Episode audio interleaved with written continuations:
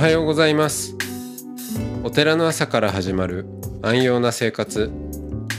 あなたのウェルビーイングが整うテンプルモーニングラジオ。週替わりでお迎えする素敵なトークゲスト。今週は大分県国東市天台宗双子寺寺田豪順さんです。トークの後は全国各地のお坊さんのフレッシュなお経を日替わりでお届けします。このラジオはノートマガジン松本商家の北条庵よりお送りします。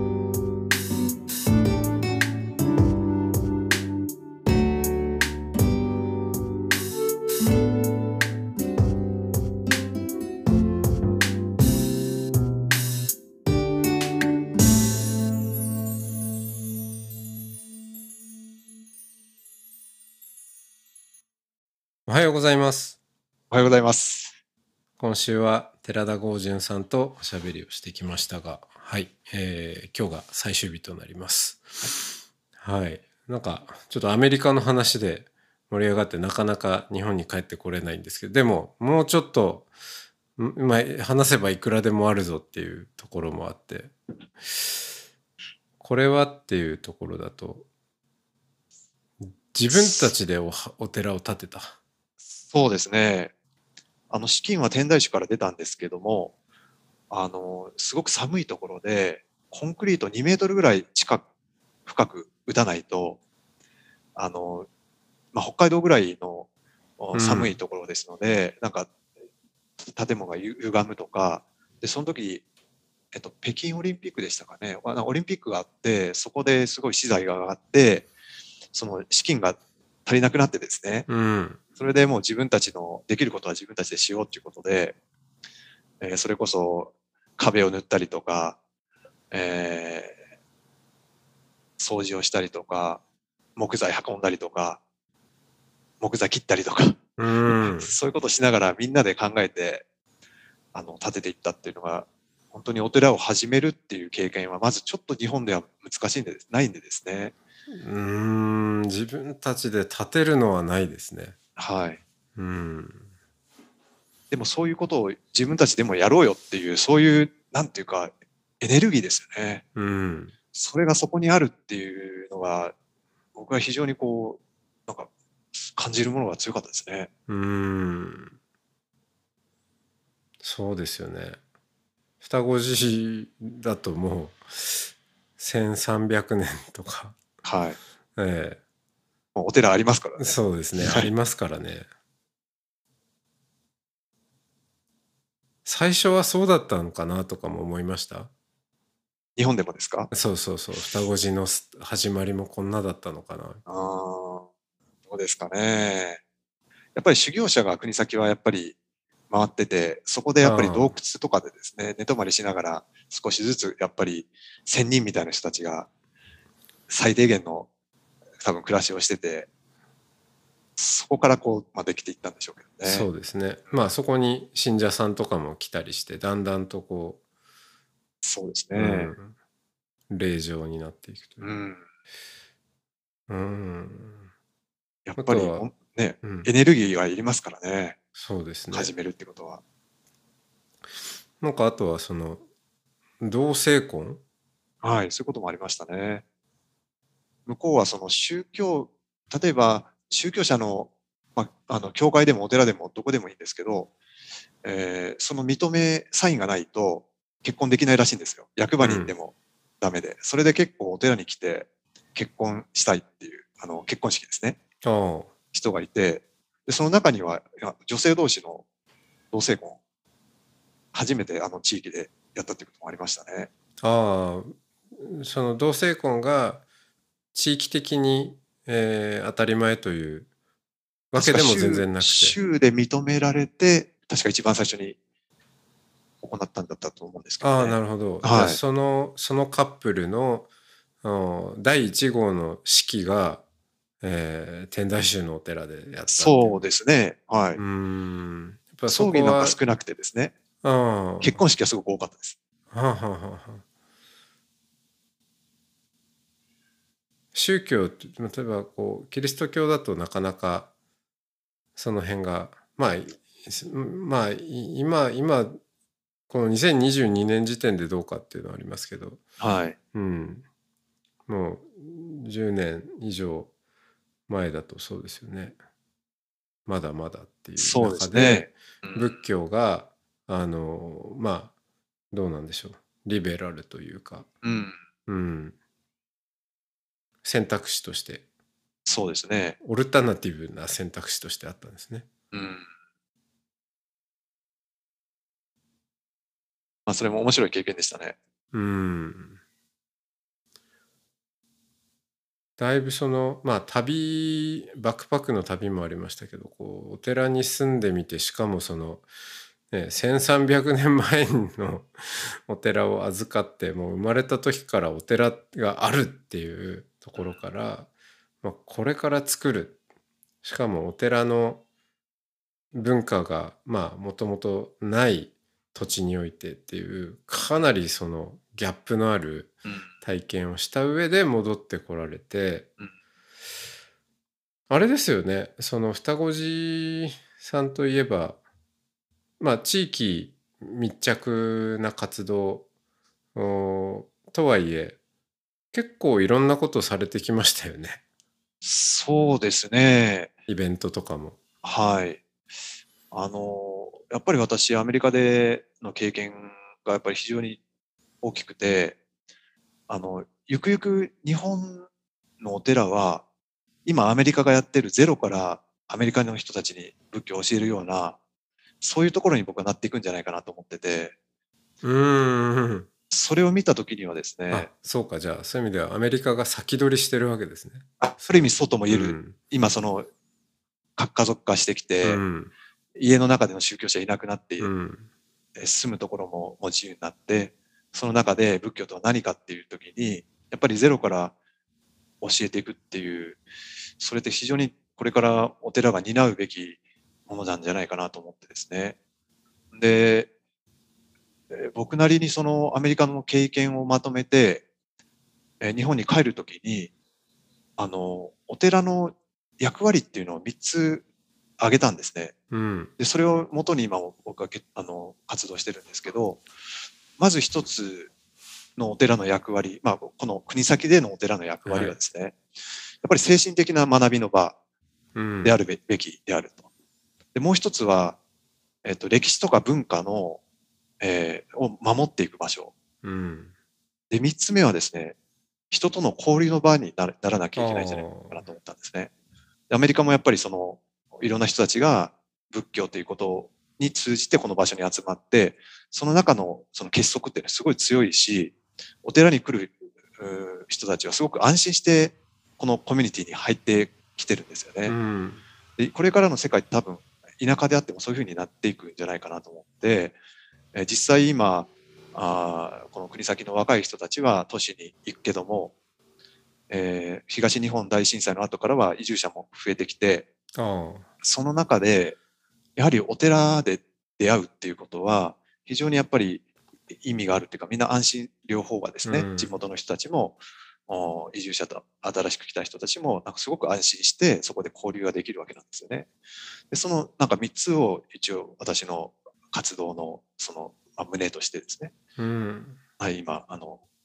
こっちに帰ってきてかつ、まあ、あの日々生きてますね。うん。その精神的な、えー学びの場。学びの場であり、えーまあ、文化歴史的なものの、はい。えー保存の場でもあり。そうですね。伝えるところですね。うん、歴史文化の継承ですかね。継承、うん。あ継承ですね。う。んで交流の場であると。そうですね。人と人がつながる場所。はい。うん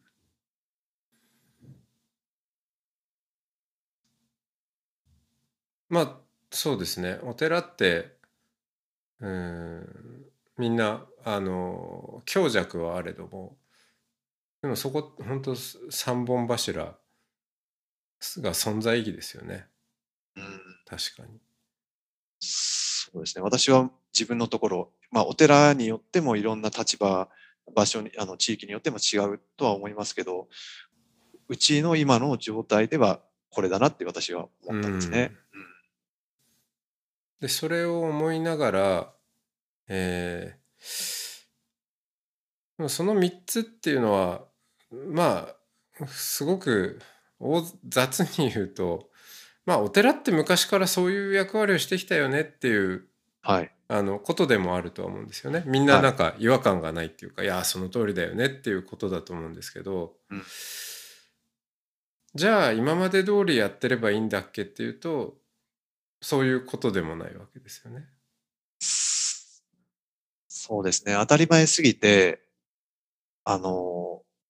あんまり意識してやってなかった。うん。僕らもアンビエントだったかもしれませんけど、やはいはい。っぱり目的意識を持ってやるっていうのと、ただ、だらだら、あー毎年これが来たからやるっていうのは、ちょっと違うんじゃないかなと思うんですね。うん。そんからな、はい。どう？そんな中でこう新しく始めたこと？とか、はいまあ最近力を入れているところっていうと何かこう具体的にあるんですか？そうですね。あの、双子の森プロジェクトっていうのを始めてですね、はいはいはい。これはあの、この双子寺のあるところは、この国東半島の真ん中で、双子山って山を後ろに抱えてるんですけど、水が湧いてるところなんですよね。で、国東半島って、他の場所と比べて降水量が少ないところで、昔からあの水に困って、まあ、水をまあ大事にして、この半島の中に1300ぐらいため池を作って、その水で稲作をしながら、えーこの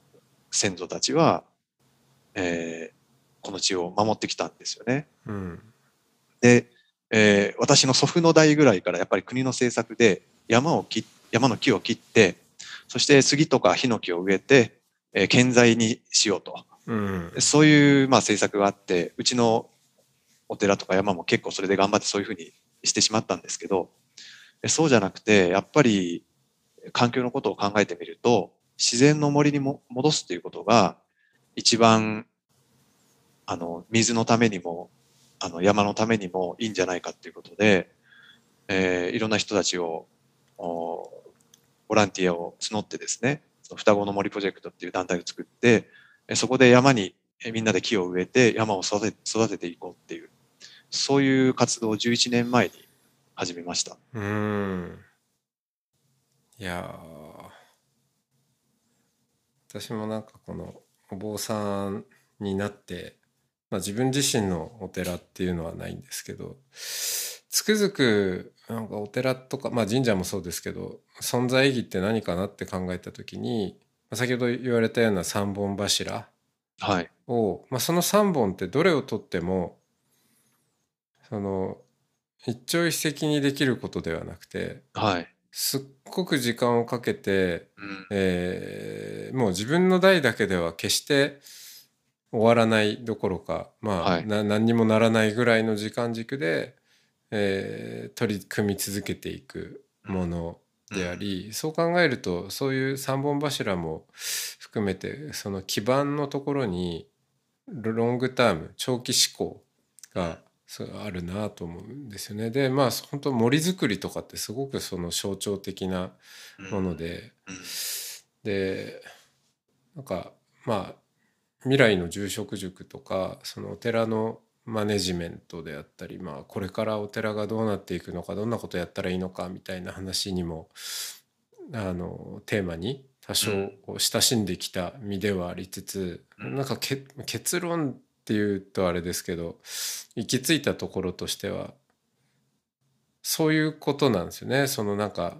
目先のことじゃなくて。うん。うん、もう自分の代だけでは結果なんか、うん、出るところまでいかないぐらいの、うん、そういう時間軸でもうマネジメントがどうこうとかっていううん。まあもちろん別にあのいい加減にしろっていうことではもちろんなくて、うん。ね、できることはちゃんとやったらいいんですけどでもその時間軸ですよね。そこは本当に長く見ていくっていうことが大事だなってなんかすごくうん。感じていて。ただうん。一方で難しいのはうんそそこにこう、うん、理念としてはやっぱ長い目でもの考えなきゃいけないよねっていうのはまあ分かると思うんですけど、うん。まあ、自分の中でも納得感ありますしでも本当にそれをするっていうことは本当にまたこう理念を語語って、うん、ねあのまあ綺麗事っていうとあれですけどを言うだけっていうのと本当にそのギャップがあってどんなふうにどんなふうにしたら、うん、そういう取り組みを、うんまあ、始められて続けられる、うん。うん、その、うん、なんでしょうね秘訣みたいなものありますか ?11 年今続いてるんですね。そうですね。うーん。まあでも、まず、土地、山がないとそう森なんかですね。作れないんですね。はいはい。でも一方見てみると、ほとんどの地方のお寺の、お寺って山を抱えてて、はい。山が荒れてて、うんすごく問題になってるんですよね。うんでも、それはまあ何とかしなきゃいけないっていう気持ちはあるし、あの、声を発すれば、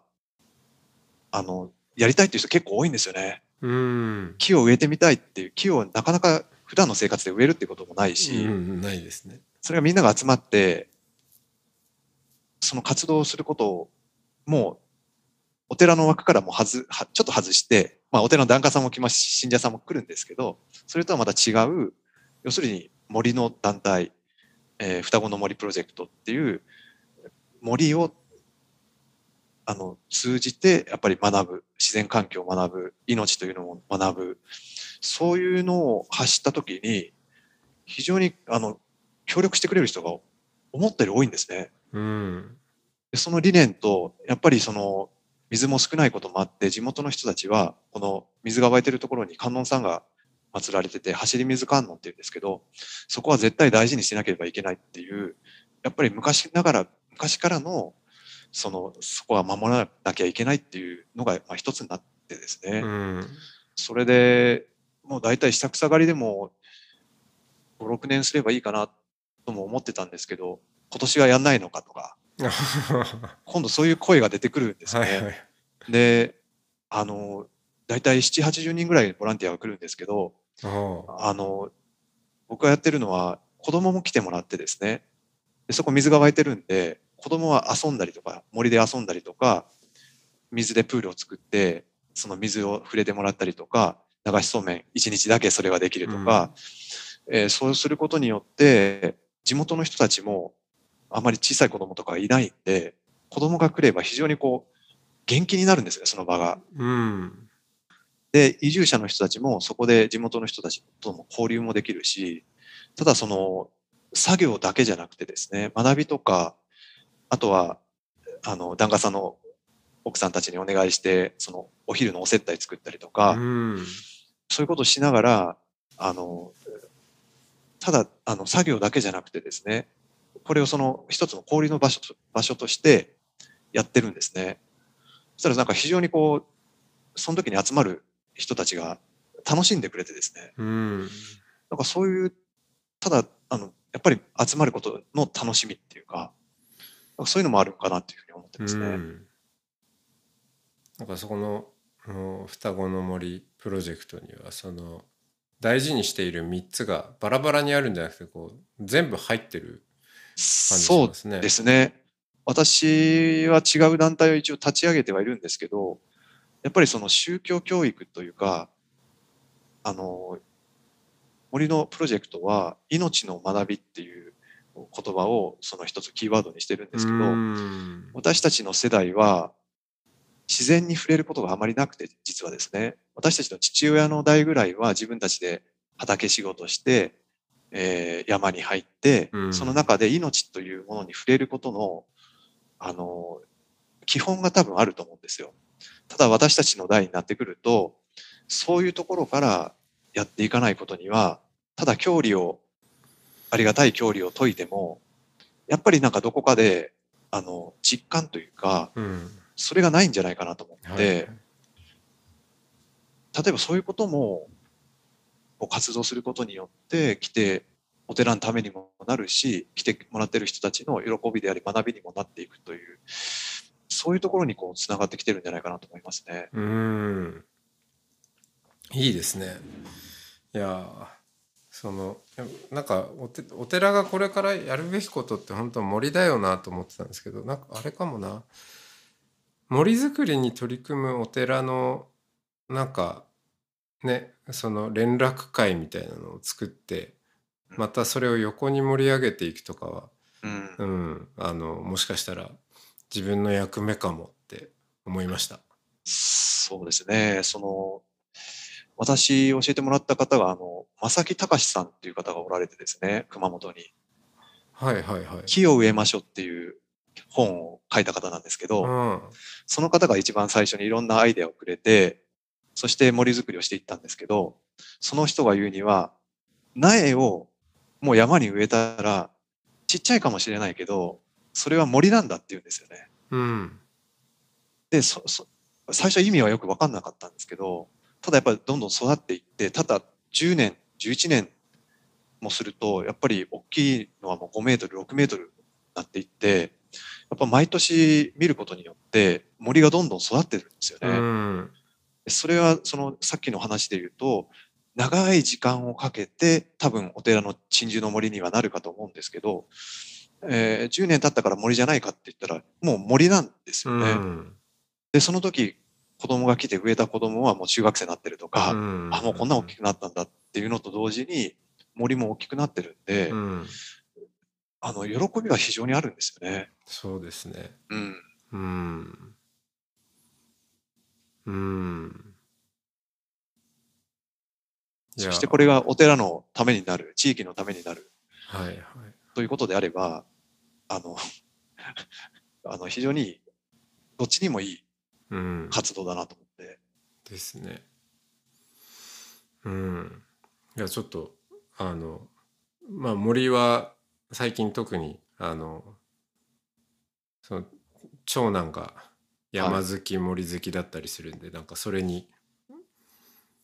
お父さんとが影響を受けているみたいな、はい構図なんですけどはい。ああいやちょっとますますなんかやりたくなってきましたね。自然を観察するってすごく面白いんですよね。ねその樹種を、あの選ぶときにも、これもあの宮脇明先生の本本を見て、はいはい。自然を見てやっぱ観察するわけなんですね。どういう樹種が大事でって。うんその中でやっぱ常緑樹がすごい大事だって。えー常緑樹がないことには地面が乾きすぎて、えー十分土が湿らないと。土が湿らないと土が発酵せずに微生物が活動できないからいい土ができないと。で、いい土ができないと他の植物も育てないと。だから常緑樹が大事なんだっていう話を聞いて、まあ、それは結構実、もうある意味なんていうか、自分たちの、まあ、挑戦みたいなもんで、うんそれがでも形になっていく。そして、例えば鳥が帰ってくるとか、虫が来る、あの、小川が流れてて、カエルが泳いでるとか、そこにこう、生き物が今度集まってくるんですよね。うんでそういう変化をこうずっと見ていく。あの、自然の仕組みを知るとか、なんかそれはなんか非常にやってて面白いですけどうね。んですね。うん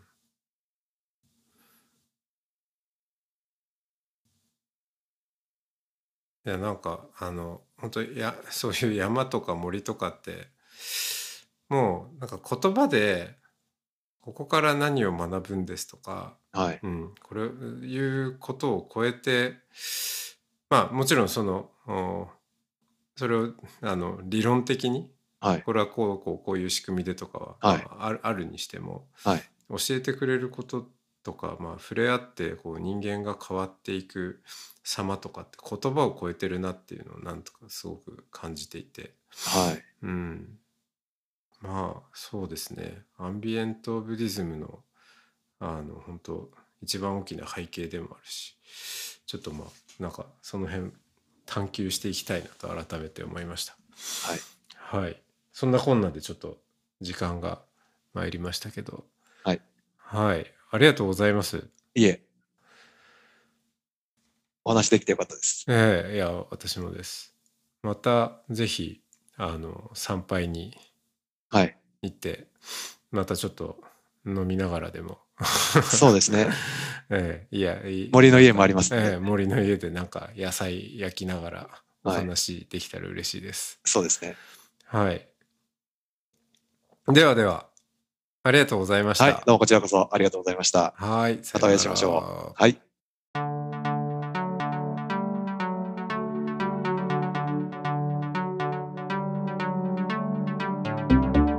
いつもご愛聴ありがとうございます。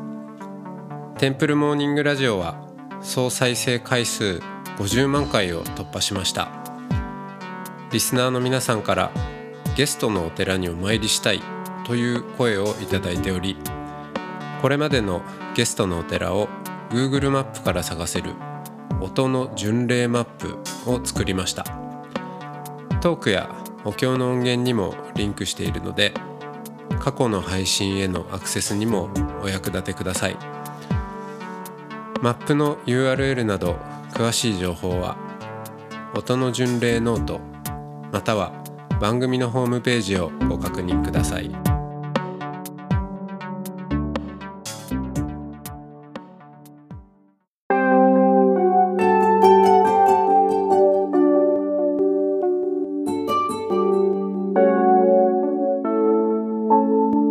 ここからは音の巡礼のコーナーです。全国各地のお坊さんのフレッシュなお経を日替わりでお届けします。登場するお経やお坊さんに関する情報はノートマガジン音の巡礼をご覧ください。トークゲストへのメッセージやお経の感想などもノートマガジン音の巡礼ウェブサイトのコメント欄でお待ちしております。それでは今朝も音の巡礼へいってらっしゃい。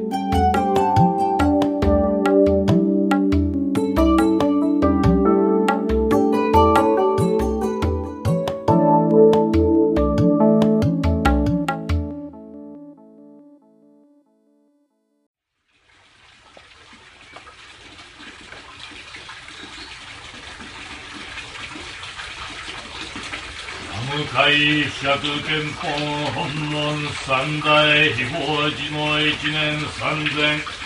本門八本上行書伝本人下手の南無妙法蓮華経南無東恩実上第四教主釈迦無意世尊称名法華の他方如来南無本下上行無変行上行安住行等の死骸菩薩総じて遅延部大の地味蔵の大万なら感情の所存。別して南無末法蓮の大同志高祖日蓮大菩薩。ご改ざん日流大商人と来臨用は知見昇蘭愛民語の術。南無妙法蓮華経。如来感情諸尊の厳然において慎み敬って記念させまするところ。天下太平国家安全五国成就万民家楽疫病退散一切無償下のご守護南無妙法蓮華経。さらに本題26はにまにまねままねしれしゃびてしゃみゃしゃびたいせんてむくてむたびしゃびあいしゃびそびしゃびしゃえせい。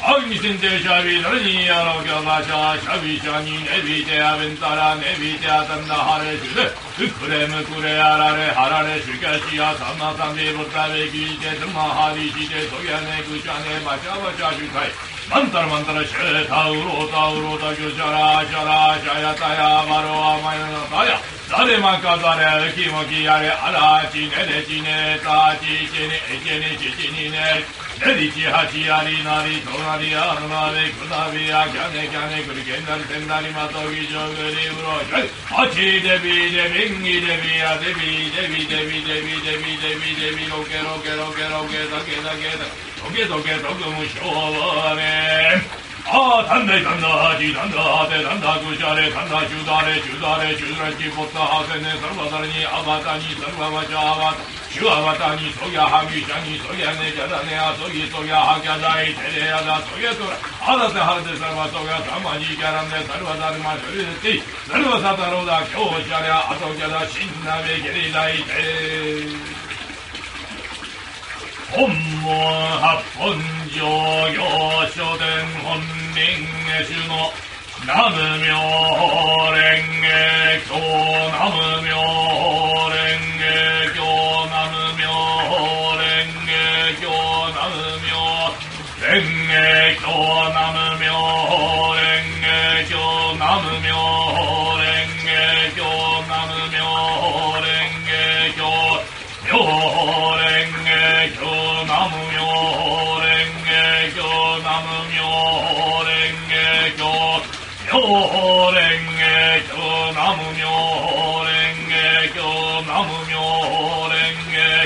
南無妙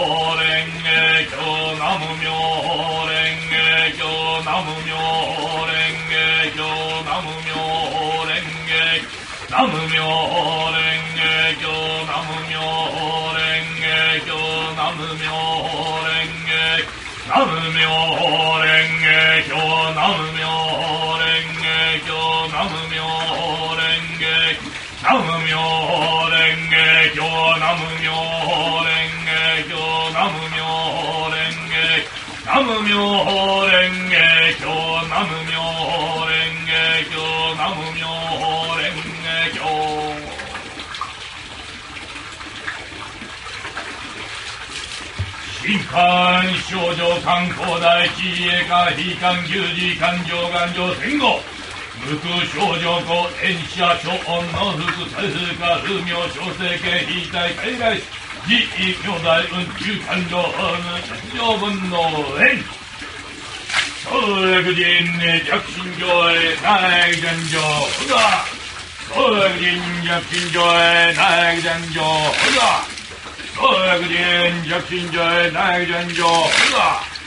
어그린 약신자의 나의 전조 어그린 약신자의 나의 전조 어그린 약신자의 나의 전조 어그린 약신자의 나의 전조 어그린 약신자의 나의 전조 월신여 산자주무조도.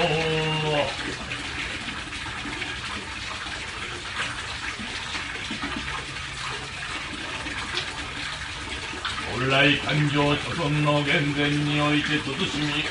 て記念しかけません天下太平国家安全五国成就万民家楽の息子並びに疫病退散一切無償下のご守護南無妙法蓮華経南無妙法蓮華経南無妙法蓮華経。善人少女妙蓮以上